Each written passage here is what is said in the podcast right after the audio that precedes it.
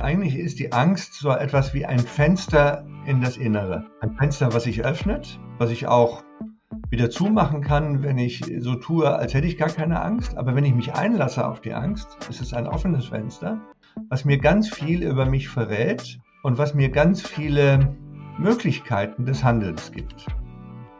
Herzlich willkommen bei Humans Are Happy. Mein Name ist Leonard Gabriel Heixer und ich spreche in dieser Folge mit Professor Dr. Med Arno Deister über Angst. Wir sprechen darüber, was Angst überhaupt ist, wie sie entsteht, welche Formen von Angst es gibt und wie wir unserer Angst im Sinne eines gelingenden Lebens begegnen können. Denn, und das ist dir gewiss bekannt, Angst will uns in der Regel gar nichts Schlechtes, sondern sie gibt uns wichtige Hinweise. Professor Deister fasst die wichtigsten Punkte zum Thema Angst so zusammen. Wir alle Menschen haben Angst und niemand ist von uns damit alleine. Angst ist außerdem ein Schutzmechanismus und wir brauchen ihn zum Überleben. Das Wichtigste ist allerdings, Angst ist erlern und damit auch verlernbar. Also wie genau gehe ich jetzt aber mit meiner Angst sinnvoll um?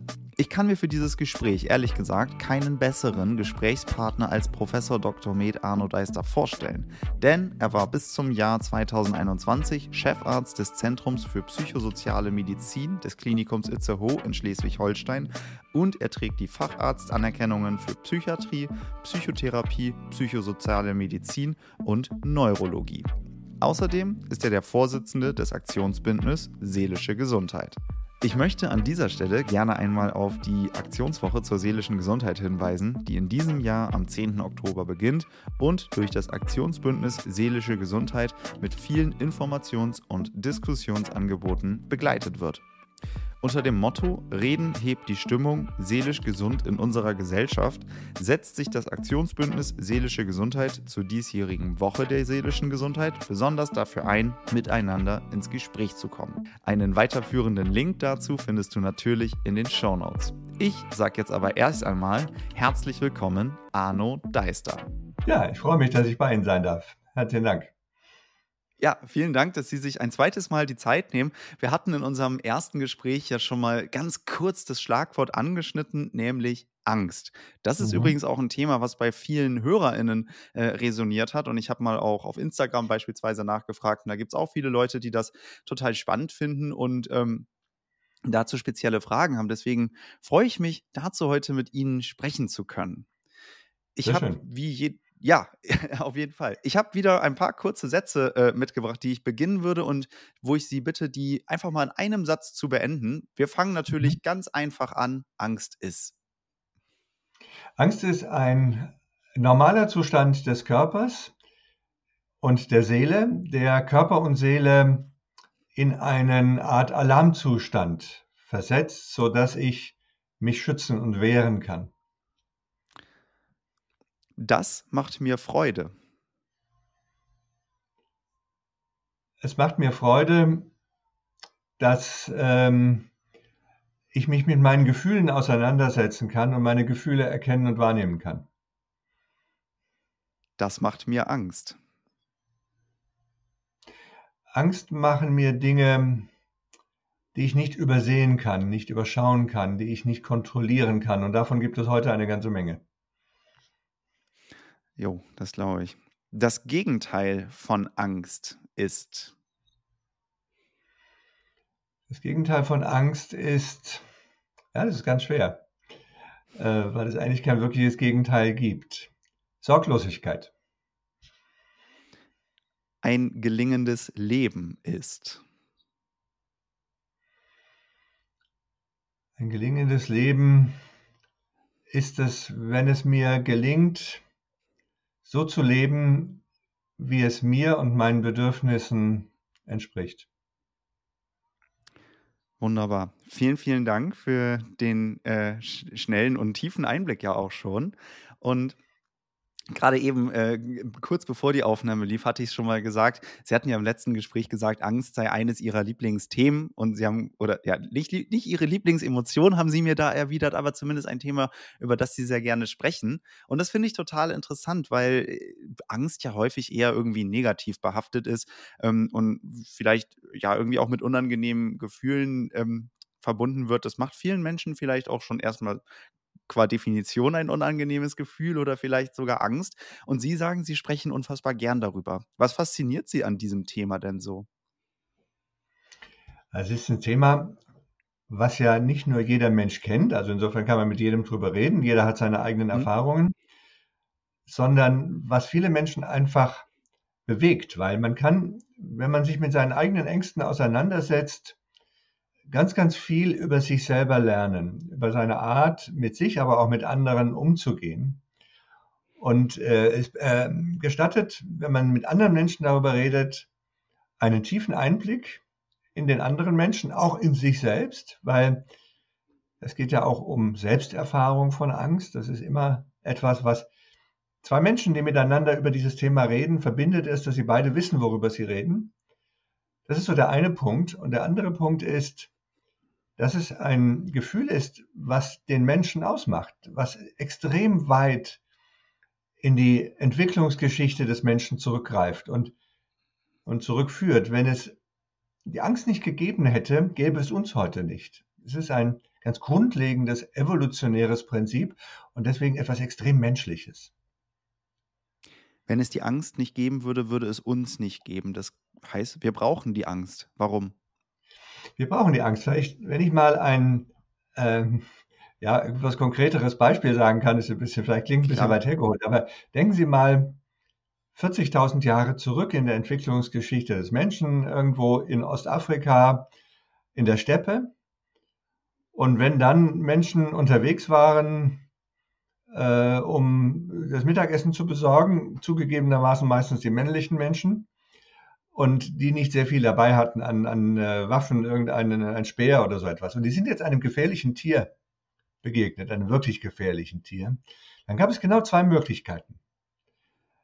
Äh, sie konnten Angst haben oder sie konnten keine Angst haben. Wenn sie keine Angst hatten, haben sie sich diesem Tier gestellt, was meistens nicht gut geendet ist. Wenn sie Angst hatten, sind sie weggelaufen und haben sich geschützt. Und das heißt, die, die Angst hatten, die keine Angst hatten, mehr die, hatten keine Chance mehr, unsere Vorfahren zu werden, weil die wurden aufgefressen. Das heißt, diejenigen, die weggelaufen sind, hatten einen Überlebensvorteil und haben sich zu unseren heutigen Menschen entwickelt. Das Problem heute ist, dass wir vor den meisten Dingen, die uns Angst machen, nicht weglaufen können. Das ist anders als vor 40.000 Jahren. Ja, also Sie haben jetzt ja gesagt, ähm, die Menschen, die Angst hatten, haben überlebt und sind zu unseren Vorfahren geworden. Das klingt ja so, wenn ich das aufs heutige übertrage. Ähm, ich, also es ist evolutionstechnisch sehr sinnvoll, viel Angst zu haben. Gleichzeitig hört man ja auch viel Sachen wie, es macht irgendwie Sinn, auch im Angesicht seiner eigenen Angst Dinge zu tun oder sich weniger zu fürchten. Jetzt habe ich da ja aber irgendwie einen Konflikt. Sie sagen, Angst ist super, super sinnvoll. Auf der anderen Seite heißt es, wenn man die ganze Zeit nur aus Angst heraus handelt, ist man ja nur in der Vermeidung. Wo genau finde ich hier die Balance? Genau das ist so etwas Spannendes bei diesem Thema, weil Angst folgt, wie wir das so nennen, einer U-Kurve oder manchmal eher einer umgekehrten U-Kurve. Das heißt, einer Kurve, wo beide Extreme ein Problem sind und richtig ist das, was in der Mitte ist. Auch hier nochmal ein Beispiel. Wenn Sie hören jetzt, Sie müssen in sechs Wochen eine Prüfung machen. Ein mhm. Thema, was jetzt Ihnen nicht so 100% geläufig ist. Dann haben Sie verschiedene Möglichkeiten. Sie können sagen, ach, das mache ich mit links. Habe ich überhaupt kein Problem mit. Das wird wunderbar funktionieren, brauche ich mich auch nicht vorzubereiten. Die Wahrscheinlichkeit, dass Sie durchfallen, ist relativ groß. Oder Sie blockieren völlig. Sie haben extreme Angst. Und es passiert, Sie haben das Gefühl, ich blockiere, ich kann mich nicht mehr auf irgendwas konzentrieren. Sie werden nicht lernen können und sie werden auch durchfallen.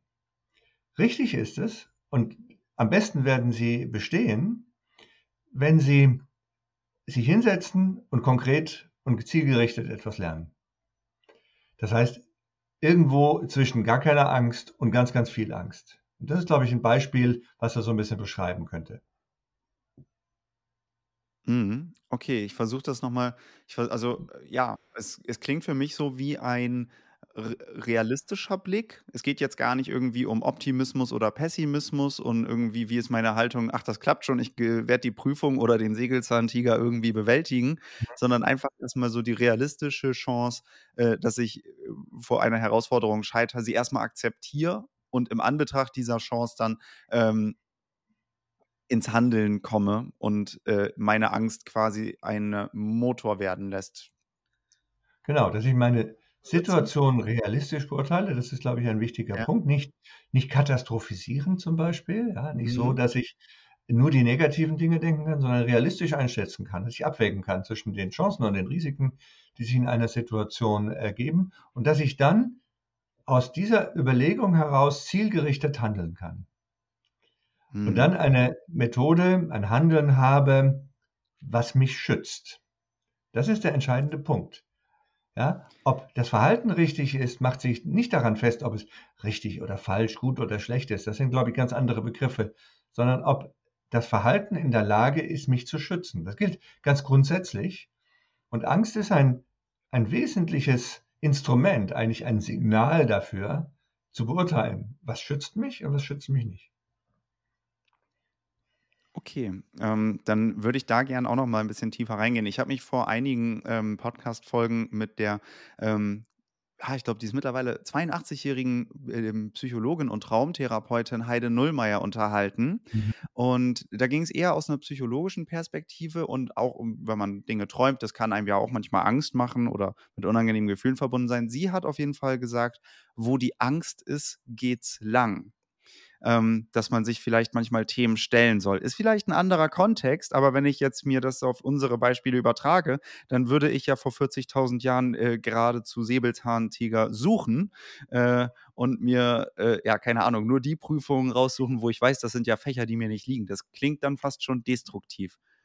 Äh, äh, das wäre destruktiv. Aber dieser Satz, wo Angst ist, da geht es lang, finde ich gar nicht falsch. Mhm. Weil ähm, also die Angst dann wirklich verstanden als ein Signal dafür, was ein wichtiges Thema ist, was mich bewegt, was nicht oberflächlich ist, sondern was in die Tiefe geht, wo es sich lohnt, sich damit zu beschäftigen.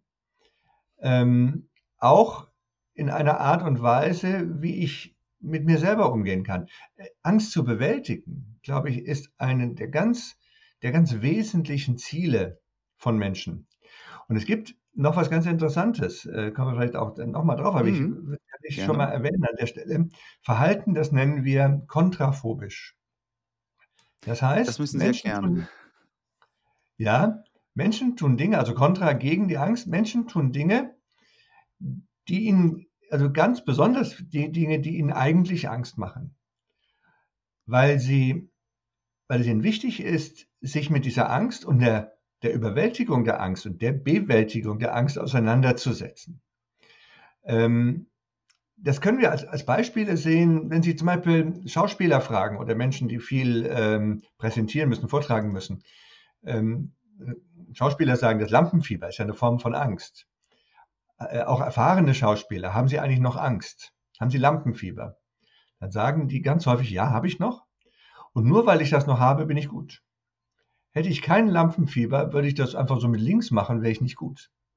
Das heißt, ich brauche diese Emotion und dieses auch innerliche Beteiligtsein, innerliche Aufgewühltsein, um gut zu sein, um mich so darzustellen, wie ich bin, um meine Rolle richtig spielen zu können oder kreativ zu sein, meine Aufgabe zu machen. Kreativität ist etwas, was ganz viel mit Angst zu tun hat. Also, ja, da wo die Angst ist, geht es lang, warum eigentlich nicht? Ja, also das ähm, kommt für mich, ich versuche das natürlich immer so ähm, äh, gleichzeitig zu übertragen auf nicht, nicht, nicht normative, ich habe verstanden, dass das nicht funktioniert, man könnte, man sollte, das ist für alle allgemeingültige Aussagen ganz, ganz schwierig. Ähm, aber im Kontext eines gelingenden Lebens wäre es trotzdem vielleicht ganz spannend, so ein paar Ableitungen zu treffen.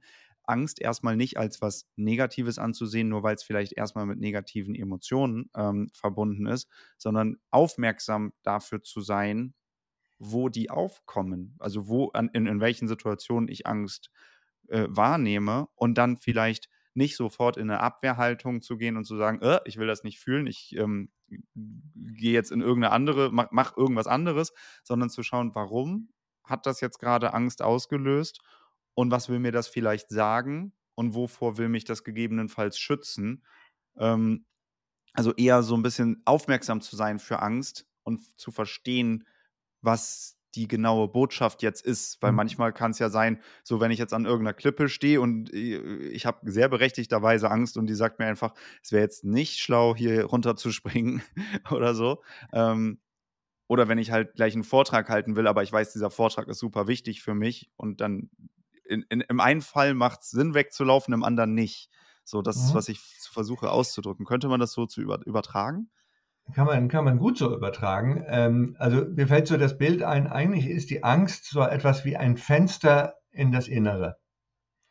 Okay. Ein Fenster, was sich öffnet, was ich auch wieder zumachen kann, wenn ich so tue, als hätte ich gar keine Angst. Aber wenn ich mich einlasse auf die Angst, ist es ein offenes Fenster, was mir ganz viel über mich verrät und was mir ganz viele Möglichkeiten des Handelns gibt das ist ja nicht nur das Weglaufen. Das Weglaufen ist so ein evolutionär wichtiges Thema. Ähm, es kann ja auch eben, und das ist das, was heute sicherlich wichtiger ist, die gezielte Auseinandersetzung sein, die Information darüber. Wir wissen zum Beispiel, wenn Menschen, die Flugangst haben, mhm. die haben ganz regelhaft, und das ist ja weit verbreitet, haben ja sehr viele Menschen. Und das hat ganz viel damit zu tun, dass kein Mensch wirklich richtig so versteht, wenn er nicht gerade das speziell gelernt hat, warum ein Flugzeug überhaupt fliegt. Ähm, kann man gar nicht so richtig beurteilen. Und man sitzt dann in diesem Flugzeug, irgendwie hofft man, dass es dann doch fliegt. Aber man ist sehr aufmerksam für jedes Geräusch, für jedes, was vielleicht irgendwie besonders ist.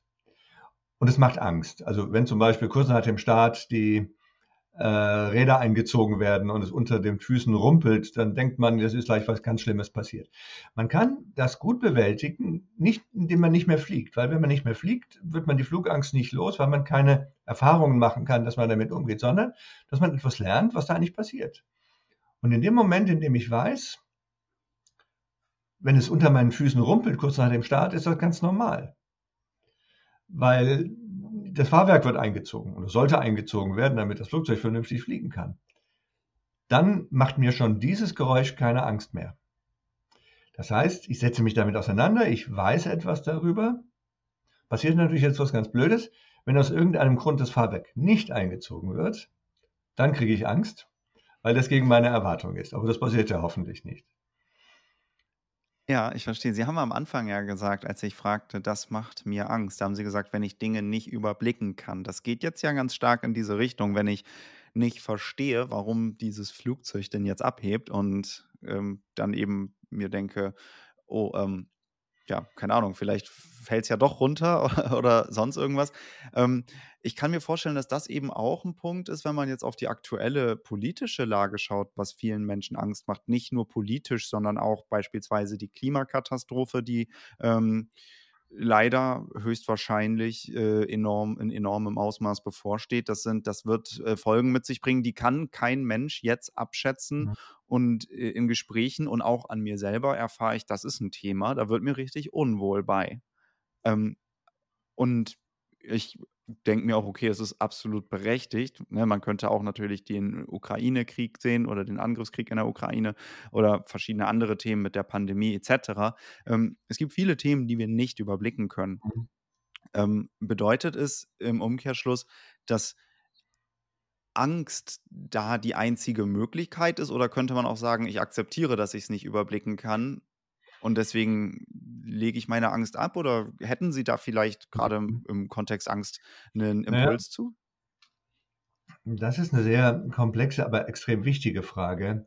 Also Angst, glaube ich, das Thema Angst war schon lange nicht mehr so präsent wie jetzt tatsächlich durch diese sich gegenseitig ja auch verstärkenden und aufeinandersetzenden Krisen. Ja, wir haben ja nicht nur eine mhm. Krise, Sie haben es ja gesagt, wir haben viele Krisen, die wir erleben. Wir haben Krisen, von denen wir erwarten, dass sie kommen. Die Klimakrise zum Beispiel, ja, sind wir auch schon drin, aber es wird sicherlich eher schlimmer als besser werden. Und äh, natürlich machen Krisen zunächst mal ganz, ganz heftig Angst, weil der wesentliche Faktor der Angst auslöst, das, das wichtigste, die wichtigste Situation ist die Situation des Kontrollverlustes. Wenn wir über Angst reden, mhm. reden wir über Kontrollverlust. Das war eben so ein bisschen in dem Beispiel ja auch schon mit dem Flugzeug. Ich kann das nicht kontrollieren, was passiert, wenn ich im Auto sitze und ein Lenkrad in der Hand habe, denke ich, ich könnte es kontrollieren, kann ich natürlich auch nicht immer, aber ich habe so das Gefühl. Aber Krisen, gerade so Krisen, weltweite Krisen, die eigentlich alle betreffen und von denen ich wirklich nicht weglaufen kann, ja, weil wie will ich von der Pandemie weglaufen? Sie ist überall. Der Krieg ist äh, praktisch überall. Klimakatastrophe ganz besonders. Mhm. Ähm, dann, wenn ich davon nicht weglaufen kann, macht das natürlich, verstärkt das zunächst mal die Angst und ich fühle mich hilflos, weil ich nicht sehen kann, was ich damit, äh, wie ich das ändern kann. Und nun ist es ja auch so, dass ich diese Krisen nicht, nicht lösen kann. Aber das heißt ja nicht, und darauf muss ich die Angst richten, dass ich nicht trotzdem Möglichkeiten habe, wie ich mit mir in dieser Situation umgehe. Können wir vielleicht gleich nochmal drüber sprechen. Das ist so die eine Seite. Finde ich einen Weg, meine Angst zu bewältigen in der großen Krise auf mich bezogen, ohne dass ich jetzt gleich den Anspruch habe, dass ich die Welt ändern kann. Das Problem bei diesen Krisen, aber gerade jetzt bei der Ukraine-Krise und bei ähm, der Kriegsgefahr oder der Kriegssituation ist, dass Angst auch, und ich sage das mal ganz bewusst, so als Waffe eingesetzt wird. Das heißt, vieles wird gesagt und getan von den Angreifern, in dem Fall jetzt von den Russen, um uns Angst zu machen. Es wird ganz gezielt mit tief in uns liegenden Ängsten gespielt. Ja, insbesondere Ängste natürlich vom Einsatz von Atomwaffen.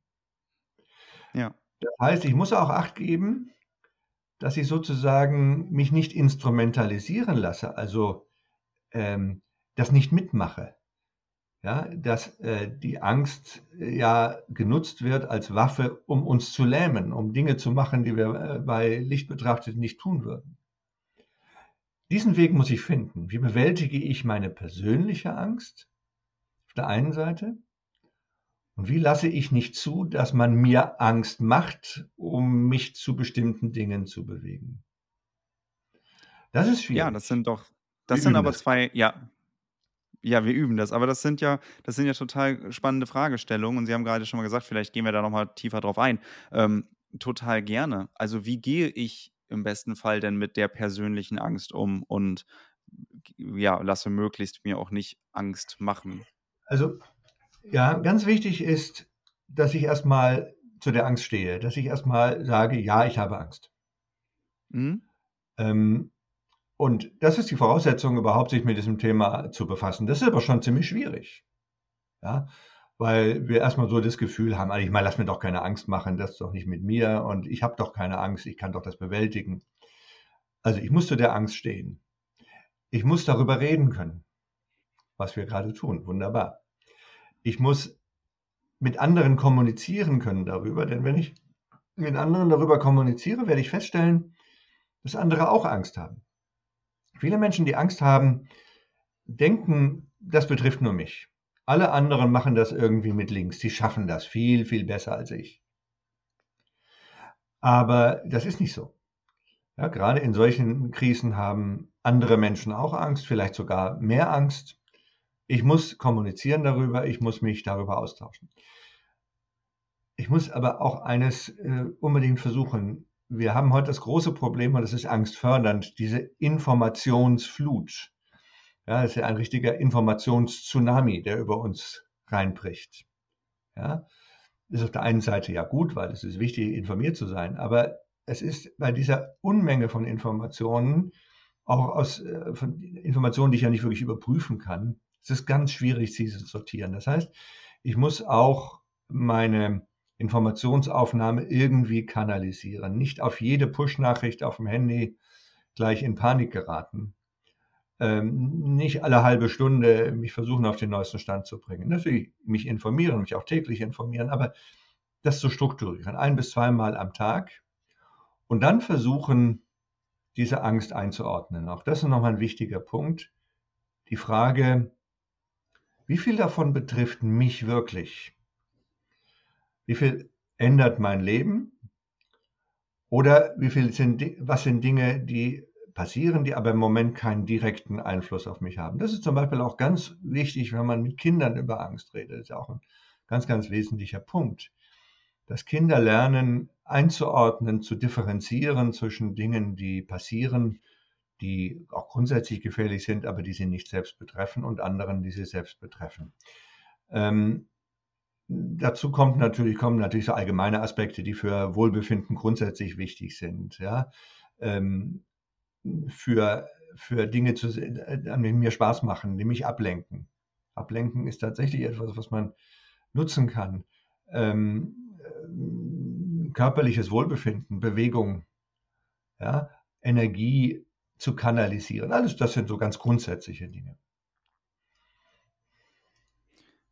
Ja, das gibt ja schon mal, das gibt ja schon mal einen ganz schönen, einen ganz schönen ähm, Handlungs- äh, oder ich sag mal, so eine, so eine kleine Handlungsanleitung. Ich glaube, das kann man gut, da kann man gut was von, ähm, von ja, mit, mitnehmen. Ein Punkt, darauf würde ich, würde ich gerne eingehen, nämlich Sie haben gesagt, ja, wirklich auch einzuordnen, was betrifft mich denn jetzt? Ne? Weil ich könnte natürlich sagen, also beziehungsweise andersrum, gerade dieses Beispiel mit dem Ukraine äh, oder mit dem mhm. Krieg in der Ukraine, so, na klar, äh, hier in Deutschland ist jetzt nicht irgendwie eine Frontlinie, aber natürlich betrifft es indirekt durch äh, Inflation, durch äh, gestiegene Preise, durch Lebensmittelknappheit, durch vielleicht Angst vor Kälte im Winter, so, ne, das, ne, das wie, also ich, ich kann mir vorstellen, dass das, das klingt natürlich äh, so äh, schnell dahergesagt, sehr einfach, ordne ein, was betrifft mich, was betrifft mich nicht. Aber diese Linie zu ziehen, stelle ich mir in der Praxis doch echt ganz schön kompliziert vor. Es ist auch kompliziert und äh, das wird sich sicherlich auch immer mal wieder ändern, dass man mal das eine, mal das andere äh, eher einem näher kommt und man äh, das besser oder schlechter kann zu differenzieren. Der entscheidende Punkt ist natürlich, wenn ich mir überlege, was davon betrifft mich selbst, dann mhm. bekomme ich eventuell Handlungsmöglichkeiten. Ja, wenn ich mich dauernd ja. damit besch Dinge beschäftige, die auf einer Ebene spielen, die ähm, nicht meine Ebene ist, kann ich nichts tun. Ich sage es mal so als Beispiel. Ich werde sicherlich äh, nichts tun können, um diesen Krieg zu beenden. Aber ich kann doch ganz viel tun dafür, wenn Menschen zum Beispiel nach äh, Deutschland fliehen, ja, äh, die Hilfe brauchen. Dafür kann ich etwas tun ich kann ganz viel tun, um, ich sag mal, gesellschaftliche Prozesse in Deutschland zu stärken, äh, demokratische Prozesse zu stärken und darüber diese Dinge zu beeinflussen.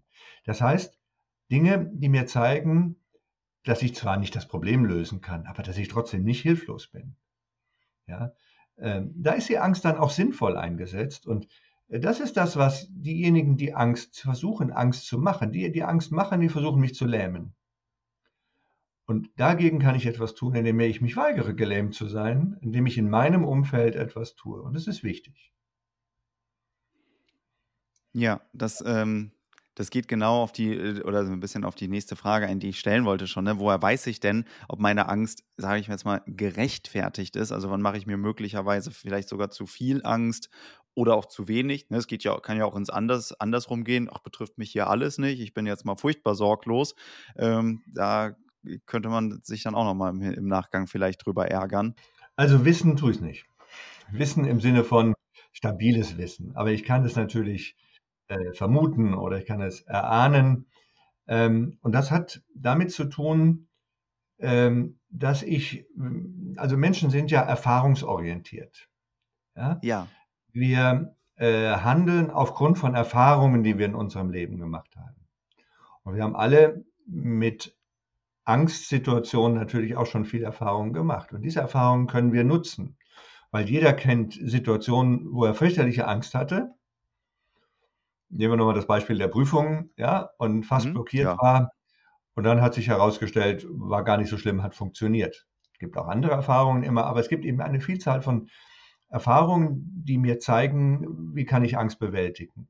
Und diese Erfahrungen kann man nutzen. Und man darf eben, muss eben versuchen, nicht in die Gefahr zu kommen, nur immer die negativen Aspekte zu sehen. Das ist etwas, was wir bei, gerade bei Menschen sehen, die eher dann depressiv reagieren, ja, die äh, von der Vielzahl der möglichen Erfahrungen sich nur die aussuchen, wo es schiefgegangen ist und die anderen ausblenden. Also dass ich ganz gezielt versuche im Sinne auch von Analogien, wie war das denn als, wie haben sich denn andere Menschen verhalten, ähm, so etwas zu nutzen. Und es ist nämlich so, äh, eines der, der größten Probleme bei Angst ist gar nicht die Angst selber, sondern die Angst vor der Angst. Das ist etwas, was ein ganz dramatisches Problem sein kann.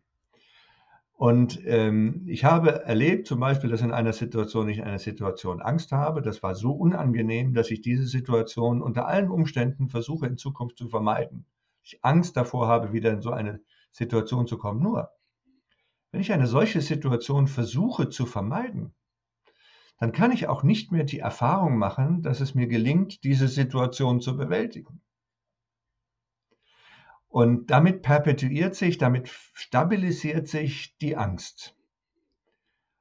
Damit kann ich die Angst nicht mehr loswerden. Und das finden wir dann bei Menschen, die sich zum Beispiel, weil sie Ängste in sozialen Situationen haben, sich völlig aus sozialen Situationen zurückziehen, völlig vereinsamen, weil sie sich isolieren und nur noch ihre Angst leben und keine Erfahrung mehr machen können, dass wenn man rausgeht und wenn man mit anderen redet und mit anderen kommuniziert, nicht gleich was Schlimmes passiert. Das klingt jetzt so ein bisschen nach einem blöden ich mag das ja gar nicht, äh, ich sage mal so, Mindset-Gelaber, aber man könnte also oder man sollte ne, man könnte oder sollte, ist auch doof, aber man kann die Angst als Chance so gesehen sehen, eine Erfahrung, äh, zu machen, die nicht mit Angst verbunden ist. Ne? Also beispielsweise, ich spreche vor einer Menschenmenge und habe davor Angst und versuche nie wieder irgendwo einen Vortrag zu halten oder ich sage: „Okay, ich nehme diese Angst wahr und sehe sie als eine Chance an, eine Erfahrung zu machen, die mir das Gegenteil zeigt, quasi. Genau, genau so ist es. Genau so ist es. Äh, ich weiß, diese, diese Begriffe, äh, jede Krise ist auch eine Chance, das klingt immer sehr oberflächlich, ja. Und äh, ja, ich tue mich da auch schwer. Und manchmal stimmt es nicht. Also das, aber bei der Angst passt es ganz gut. Bei der Angst passt es ganz gut, weil, wie gesagt, ich kann nur Erfahrungen machen, ob es gerechtfertigt ist, das war ja so ein Stück die Frage, ob es gerechtfertigt ist, Angst zu haben. Diese Erfahrung kann ich nur machen, wenn ich mich der Angst aussetze. Und ähm, vielleicht mal, ähm, sowas kann man auch therapeutisch einsetzen. Mhm. Ähm, das mal kurz auch zu zeigen. Es gibt Therapieverfahren, nennen wir Englisch Flooding oder Reizüberflutung, ähm, wo man therapeutisch einen Menschen ganz intensiv einer Situation aussetzt, die ihm Angst macht.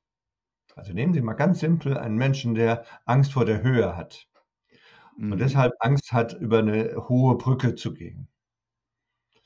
Dass ein Mensch in therapeutischer Begleitung, bitte nicht alleine, auf eine hohe Brücke geht, fürchterliche Angst hat, aber es schafft, was eine echte Leistung ist, es schafft mit therapeutischer Hilfe dort zu bleiben auf dieser Brücke und sich der Angst auszusetzen. Was wird passieren?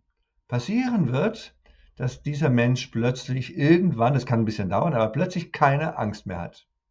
Einfach, weil der Körper nicht mehr in der Lage ist, noch Angst zu produzieren. Das ist nämlich auch endlich, dass also Stresshormone zum Beispiel ausgeschüttet werden. Die Angst ist plötzlich weg. Also und das heißt, man, Erfahrung, ja. ich stehe auf der Brücke und habe keine Angst mehr die kann dazu führen, dass nach einem Mal oder zwei oder dreimal diese Situation keine Angst mehr macht. Ich kann in Zukunft auf eine Brücke gehen ohne Angst, weil ich erfahren habe, dass die Brücke und die Angst nicht zwingend notwendigerweise zusammenhängen. Super spannender Punkt. Äh, ich habe Sie jetzt gerade so verstanden, dass Sie gesagt haben, ich muss also, oder nee, ich muss ja erstmal gar nichts, aber man, man stellt sich in diesem Beispiel, man geht auf eine Brücke in hoher Höhe und bleibt da aber eine Zeit. Also es geht jetzt nicht darum, möglichst schnell einmal irgendwie Augen zu und durch, sondern, sondern dass ich eine Zeit lang dort bin, weil der Körper auch nach einiger Zeit gar keine Möglichkeit hat, mehr Angsthormone auszuschütten. Und das ist ein spannender Punkt. Wie sieht das denn aus? Was wäre denn eigentlich ein Angsthormon? Was passiert da im Körper genau? Also äh, zu dem nochmal, wie lange ich, ich muss manchmal lange warten, ja. Also das kann tatsächlich äh, Stunden dauern. Also man muss sich das gut überlegen, wie man das macht. Es ist nicht so eine ganz einfache Sache, je nachdem, ja. wie der Körper dann eben in der Lage ist. Aber ja, was passiert im Körper? Also einmal zunächst ist wichtig, dass bei Angst immer etwas im Körper passiert. Ja, wir haben ja schon über die emotionale Seite gesprochen, also das Angstgefühl. Genau. Wir haben gesprochen über das Verhalten, ja, am liebsten würde ich weglaufen. Und es gibt noch den dritten Aspekt, die immer zusammengehören, notwendigerweise, und das ist der körperliche Aspekt. Im Körper passiert extrem viel. Und was passiert, ist massiver Stress. Und es sind, äh, ja, weil Stress ist ja eine Möglichkeit, das ist ja erstmal per se auch nichts Schlimmes. Also Stress ist jetzt etwas, was den Körper ähm, befähigt, sich zu wehren. Befähigt wegzulaufen oder irgendwie mich in anderer Form zu wehren, körperlich zu wehren. Das heißt, da geht Blutdruck hoch, da geht die Atmung hoch, ja. Ähm, ich kriege äh, Druck auf die Blase, Druck, Druck auf den Darm, äh, mir ist ganz schwindelig und all solche Sachen können auftreten mhm. und die werden vermittelt durch bestimmte Stresshormone. Äh, das ist das Adrenalin zum Beispiel, das ist auch das Cortisol, das ist so etwas ähnliches wie Cortison, nur eben die körpereigene Variante davon. Es gibt noch ein paar andere äh, solche Hormone und die werden in Sekundenbruchteilen hochgefahren. Ja, wir kennen das, also die Form, eine Form der akuten Angst ist auch das Erschrecken. Ne? Ich erschrecke, ja, und das, äh, weil irgendeine angstbesetzte Situation auftritt und da wissen wir, dass in Bruchteilen von Sekunden das alles auf einmal da ist. Das war aber früher wichtig, um schnell weglaufen zu können. Jetzt ist es immer noch da. Also eine hochgradige körperliche Reaktion äh, die nicht die Folge der Angst ist, sondern die ebenfalls Angst ist. So, und diese Reaktion ist aber so komplex und so fordert so viele Ressourcen vom Organismus, dass sie nicht auf Dauer aufrechterhalten werden kann. Einfach weil sich auch äh, solche Hormone äh, erschöpfen. Wir können so schnell werden die nicht wieder neu gebildet. Ja? Und dann geschieht ein Zustand, der also von der Anspannung eher in die Entspannung. Und Entspannung ist etwas, was mit Angst nicht vereinbar ist. Wenn ich entspannt bin, kann ich keine Angst fühlen. Und Verstehe. diesen Zustand versucht man dann hinzubekommen. Ja, es kann jetzt aber ja auch noch sein, dass wenn ich mich erschrecke vor irgendeinem gefährlichen Tier oder vor einer Spinne oder sonst was Alltäglichem, ähm, ne, entweder, klar, äh, der Körper reagiert Fight or Flight oder man wird gelähmt. Das gibt es ja auch. Dann, das ist, äh, also ist es ein anderer körperlicher Zustand dann oder woran hängt das dann? Wovon hängt das dann ab? Genau, es ist eigentlich der gleiche Zustand, nur in Extremform. Ja? Äh, die Erstarrung ist ja eine, ein, ein, ein Zeichen dafür, dass meine Möglichkeiten überfordert sind. Ja? Mhm. Also wenn der Stress immer mehr wird, dann blockiere ich deshalb, weil ich nicht mehr in der Lage bin, das zu ordnen, das zu sortieren, sinnvoll zu handeln. Ja, das ist ähm, ja tatsächlich diese setzt sich, das ist ja auch ein evolutionäres Prinzip, praktisch ein starrer Zustand, wo man einen Todstellreflex hat, sowas ähnliches ist das, mhm. und hofft, dass die Situation vorbeigeht, was sie äh, manchmal tut, aber nicht, nicht logischerweise immer. Ja, das ist eine, eine Frage der Überforderung. Und das heißt natürlich auch, ich kann auch üben. Das ist auch etwas, was in Angsttherapien eine Rolle spielt dass ich eben nicht überfordert werde, ja, sondern dass ich auch in einer Paniksituation kontrollieren kann, was passiert. Und wenn ich vielleicht gerade nochmal den Begriff Panik, weil ich den benutze ich jetzt, habe ich gemerkt, gerade immer mal wieder benutzt. Panik ist auch eigentlich die Form von Angst, die am stärksten, also am akutesten ist und am stärksten mit körperlichen Veränderungen einhergeht, die attackenartig auftritt. Deswegen reden wir auch von Panikattacken und die eben einen Zustand äh, bewirkt, der auch aussehen kann wie eine schwerste körperliche Erkrankung. Ja, eine Panikattacke ist manchmal schwer zu unterscheiden von einem akuten Herzinfarkt oder so etwas. Ja? Oui. Ja. Menschen haben das Gefühl, sie, sie müssen sterben, ja, weil alles durcheinander gerät oder sie werden, das sagen sie manchmal so in Anführungsstrichen, sie werden verrückt. Ja, und äh, sind dieser, dieser Panik völlig ausgeliefert. Das sind so Situationen, wo der Körper tatsächlich so ein Stück Amok läuft.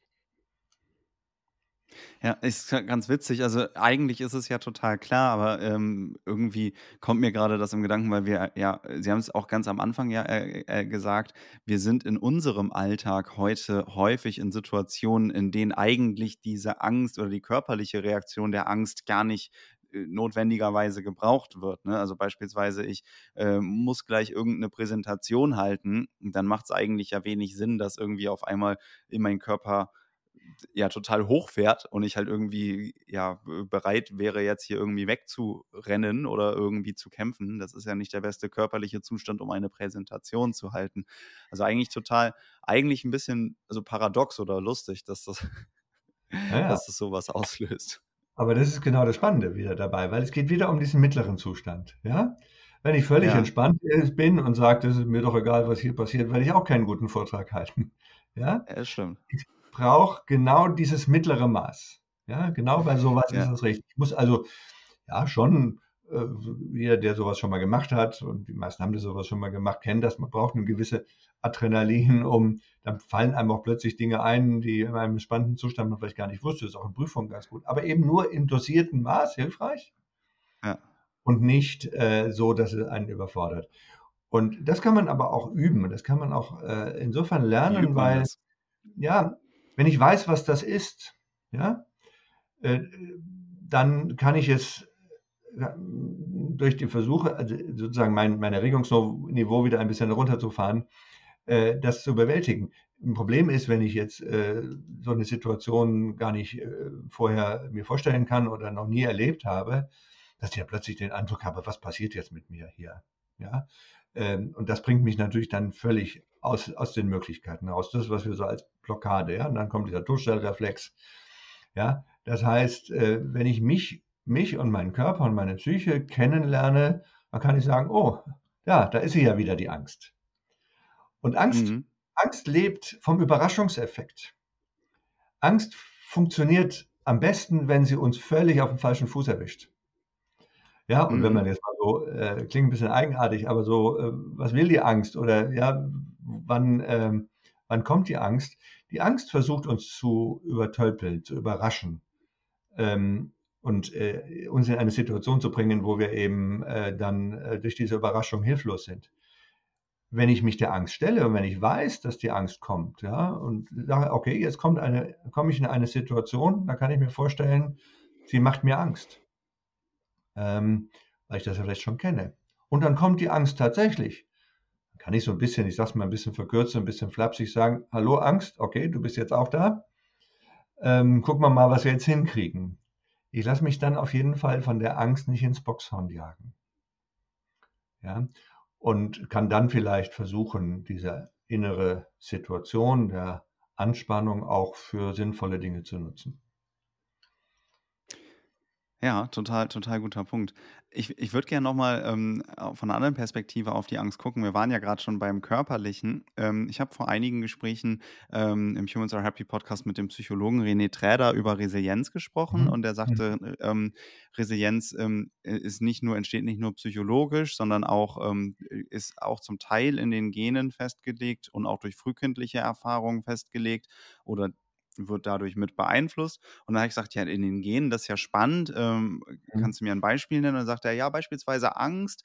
Ähm, es ist in den Genen festgelegt, äh, ob wir schneller Angst empfinden oder nicht so schnell Angst empfinden. Ähm, da würde ich gerne auch in diesem Kontext, wenn wir jetzt hier über Angst sprechen, mhm. mal ähm, auch drüber reden. Ähm, wie ist denn da quasi, äh, ja, oder wie sind Ihre Gedanken dazu? Könnte man sagen, ich bin genetisch veranlagt ein Angsthase?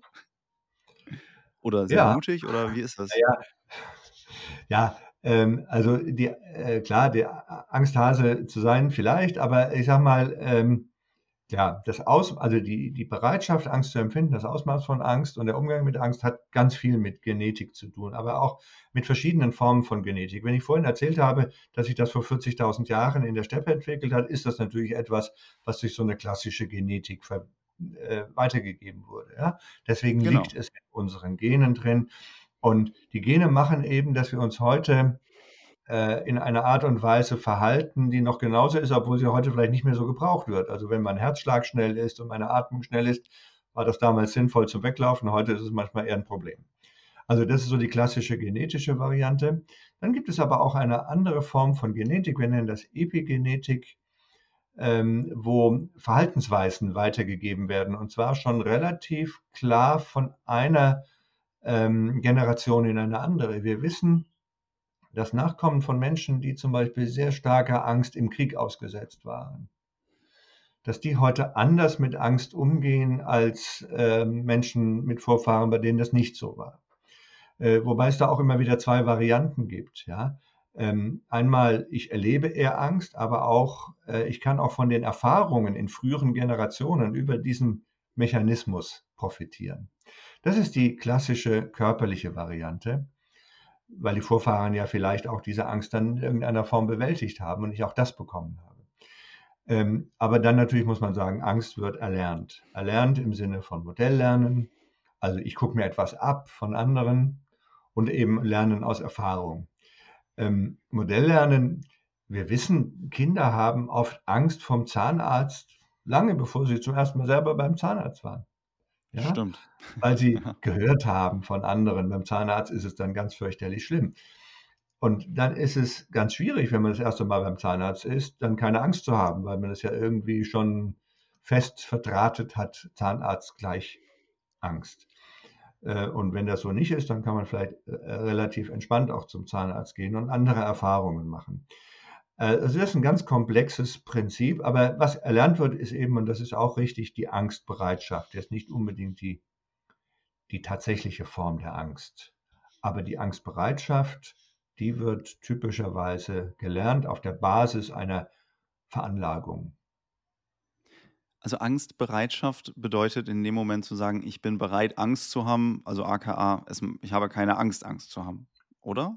Ja, das, das ja, das auch. Nein, ich meine auch die, die körperliche Bereitschaft, also dass der Körper ah. sozusagen ah. reagiert auf eine bestimmte Situation, ja, in eine. Alles klar.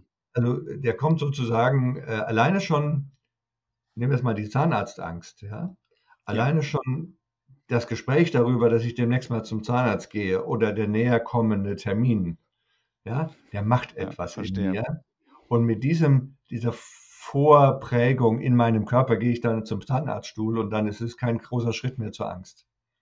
Ja, Erwartungsangst, ja, ähm, alleine die Vorstellung davon. Und auch das setzen wir ja dann schon mal therapeutisch ein, ähm, dass wir Menschen, die in, vor einer bestimmten Situation Angst haben, versuchen in einer ganz ähm, schrittweisen Anordnung, schrittweisen Methodik mit solchen Situationen zu konfrontieren, sie in einen Zustand zu bringen, wo sie entspannt sind und keine Angst fühlen können, so dass sie lernen, ich kann mich mit diesem Thema auseinandersetzen in einem entspannten Zustand und es macht mir gar keine Angst. Und das kann man dann schrittweise steigern. Am Anfang redet man nur drüber und dann guckt man sich vielleicht ein Bild davon an und dann geht man äh, schon mal in die Nähe einer Situation. Am Ende geht man in die Situation und so kann man lernen, Angst zu verlernen. Nennen wir systematische Desensibilisierung. Lernen, Angst zu verlernen. Also das muss ich ja. mir mal eben aufschreiben. Ähm, das ist ja ein sehr schöner Satz. Ähm, so, und weil ich hier auf keinen Fall zwei Dinge gleichzeitig tun kann, kann ich jetzt wieder auf meinen Fragenkatalog schauen. Ähm, mhm. Ich wollte einmal noch kurz aber ähm, fragen, wir haben ja über diese körperlichen und die ähm, psychologischen Aspekte da gerade gesprochen. Ähm, was wiegt denn mehr? Also ich habe jetzt gerade, oder andersrum, was wiegt denn mehr? Äh, die Genetik, die Epigenetik oder die erlernte Angst? Ja, das, es gibt unterschiedliche Angstformen. Das kann man vielleicht bei der Gelegenheit auch mal gerade sagen, äh, weil da die körperlichen und die seelischen Aspekte etwas unterschiedlich sind. Ähm, es gibt einmal ähm, die sogenannte phobische Angst, Phobien. Das heißt, mhm. ich habe Angst vor einer ganz spezifischen Situation. Also einige haben wir schon genannt, vor der Höhe, vom Zahnarzt, äh, vom Fliegen, vor der äh, Situation mit anderen Menschen zusammen zu sein, die soziale Phobie. Äh, das ist eine typischerweise erlernte Angst. Ja, da habe ich äh, Vorbilder gehabt oder eben Erfahrungen damit gemacht. Das ist ja auch die Form des Lernens. Die phobische Angst ist ja die Angstform, in der man am am meisten psychologisch begründen kann, was das Lernen angeht die Panik, diese Panikattacken sind sozusagen die stärkste Körper, am stärksten körperlich bedingte Angstform. Ja, die auch ganz typischerweise dann genetisch auch oder epigenetisch vererbt werden kann. Ja, diese, das ist eben eine mhm. hohe Bereitschaft, so zu reagieren, eine Prädisposition, so zu reagieren. Und das sind schon zwei Formen. Es gibt noch eine dritte. Die dritte Form ist die sogenannte generalisierte Angststörung. Ähm, das ist eine Form von Angst, die sehr breit ist, die eben nicht nur in bestimmten Situationen auftritt, sondern wo Menschen eigentlich äh, lernen oder gelernt haben, eigentlich auf jede Situation äh, mit Angst zu reagieren. Das ist das, wo wir sagen, das haben Sie vorhin gesagt, mit dem Angsthasen oder ein sehr ängst, grundsätzlich sehr ängstlicher Mensch zu sein.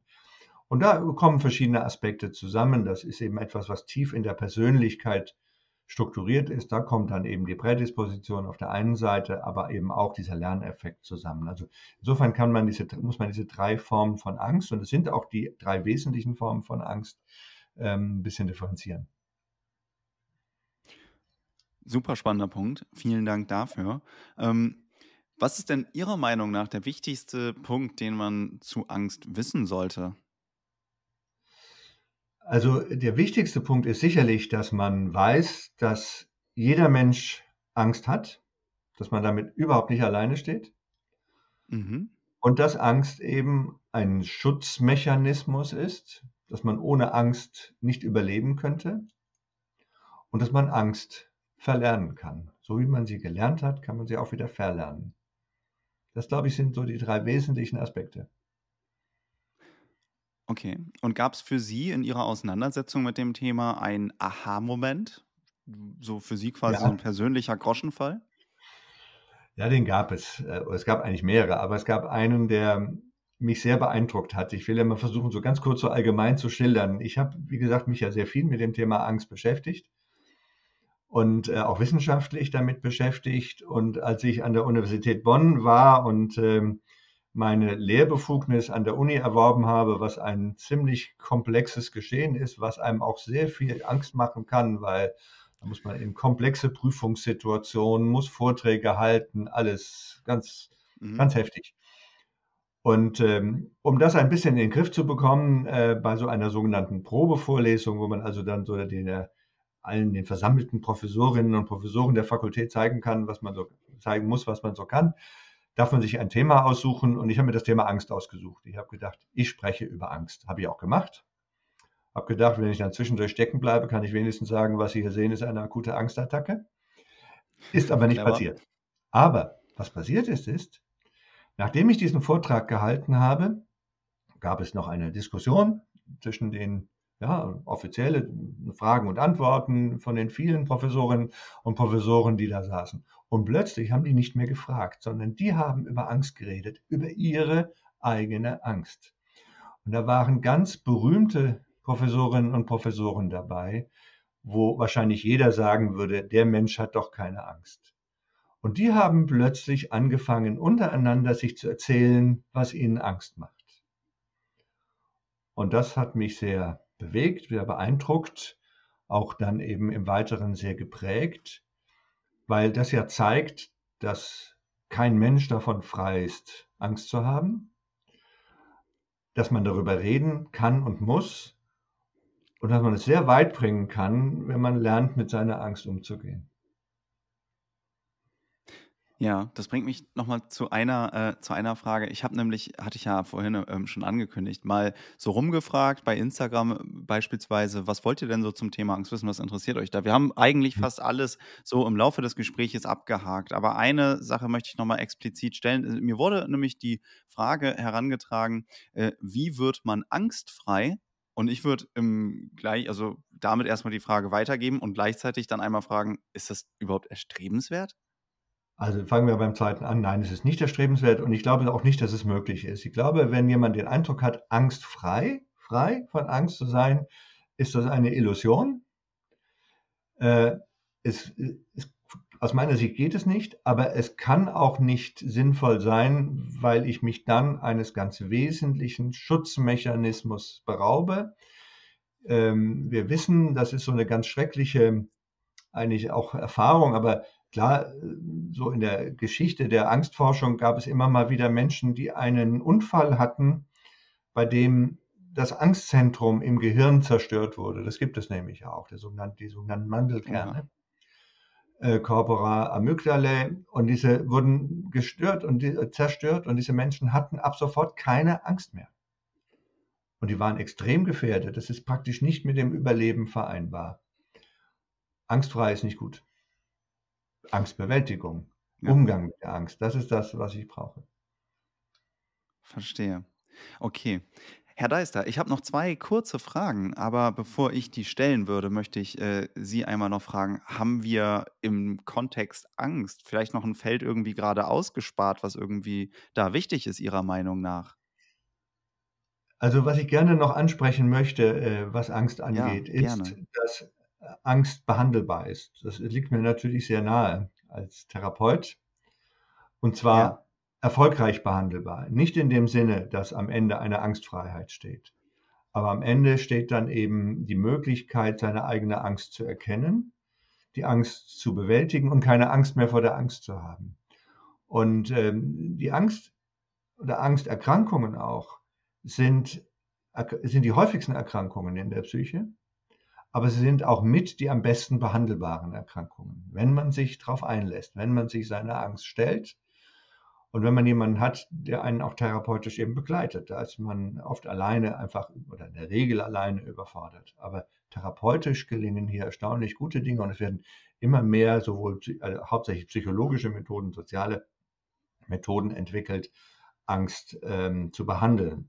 Womit man vorsichtig sein sollte bei der Angstbehandlung, ist die Einnahme von Medikamenten. Es gibt. Medikamente, die sind in der Lage, Angst zu unterdrücken.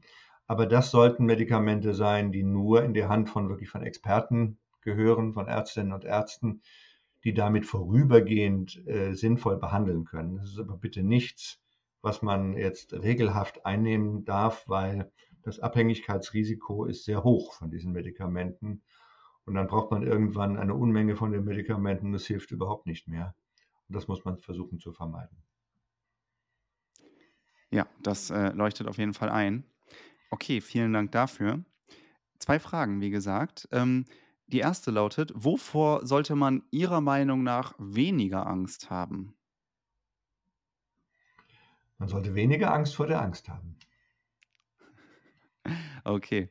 Und diese Frage im Kontext Angst sollte sich jeder Mensch einmal stellen. Hm, es sollte sich jeder einmal der Frage stellen, warum ist es mir so wichtig, Dinge zu kontrollieren, kontrollieren zu können? Geht es nicht manchmal auch so, dass ich mich damit auseinandersetzen kann, dass ich auch zulassen kann, dass ich nicht alles, vor allen Dingen nicht selber mich kontrollieren kann, auch wenn das vielleicht zunächst mal Angst macht. Es ist trotzdem ein Weg, der aus meiner Sicht sinnvoll ist. Herr Deister, vielen, vielen Dank für das Gespräch. Das letzte Wort geht an Sie. Ich finde es toll, dass Sie sich und die Zuhörerinnen und Zuhörer mit diesem Thema befassen, denn das ist genau der richtige Weg, sich darüber zu informieren, sich mit diesem Thema zu befassen. Und ich bin sehr dankbar dafür, dass Sie das auf diesem Weg tun. Stopp, nicht abschalten. Das war nämlich erst einmal die 33. Folge des Humans Are Happy Podcast. Aber ich habe auch diesmal wieder eine, wie ich finde, echt coole Ankündigung zu machen. Denn ich werde ein zweites Gespräch führen mit der Traumtherapeutin und Diplompsychologin Heide Nullmeier. Wir haben vor einigen Gesprächen schon mal im Humans Are Happy Podcast gesprochen und da haben wir das Thema Traumtherapie und Traumarbeit angeschnitten bzw. besprochen, aber es hat so eine Resonanz ausgelöst, dass sich viele von euch gewünscht haben, da auch nochmal tiefer reinzugehen und genau das haben wir gemacht. Also, ich habe Heide Nullmeier ein zweites Mal besucht und wir haben sehr ausführlich über Träume, Traumarbeit und wie man die eigenen Träume gleichnishaft verstehen kann gesprochen. Das Gespräch geht in zwei Wochen online und um das Gespräch nicht zu verpassen, abonnierst du am besten den Humans Are Happy Newsletter. Ein Link dazu findest du in den Show Notes oder du folgst Humans Are Happy dort, wo du gerne Podcasts hörst. Ich sage bis dahin, dein Leonard.